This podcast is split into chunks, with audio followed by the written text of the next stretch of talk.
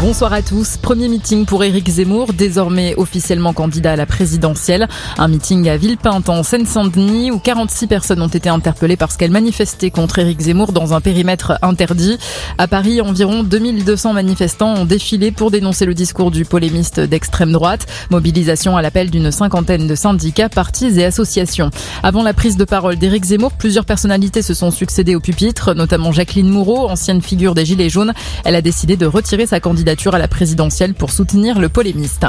La France, ce n'est pas l'extrême droite, ce sont les mots de Jean-Luc Mélenchon qui réunissait aussi ses troupes cet après-midi à la Défense. En première partie de son discours, il a évoqué ses concurrents à la présidentielle, à Valérie Pécresse, élue candidate hier par les militants du Parti des Républicains. Il propose le débat.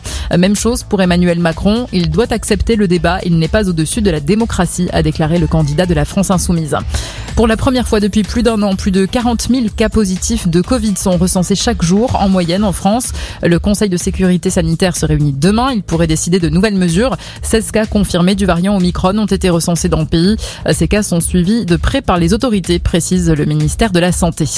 Plus de 73 millions d'euros pour aider la recherche contre les myopathies. Le direct de la 35e édition du Téléthon s'est achevé hier soir sur un bilan des promesses de dons en hausse par rapport à l'année dernière. Et vous pouvez encore faire un don au 3637 ou sur le site du Téléthon jusqu'à vendredi prochain. Le foot, suite et fin de la 17e journée de Ligue 1. Saint-Etienne s'enfonce à la dernière place, battu par Rennes 5-0. Lourde défaite aussi pour Metz à Monaco 4-0. Reims s'incline à domicile contre Angers 2-1.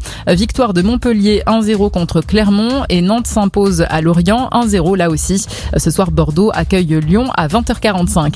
En rugby, un match à suivre ce soir à l'occasion de la 12e journée de top 14. Stade français La Rochelle à partir de 21h05. Très bonne soirée à tous.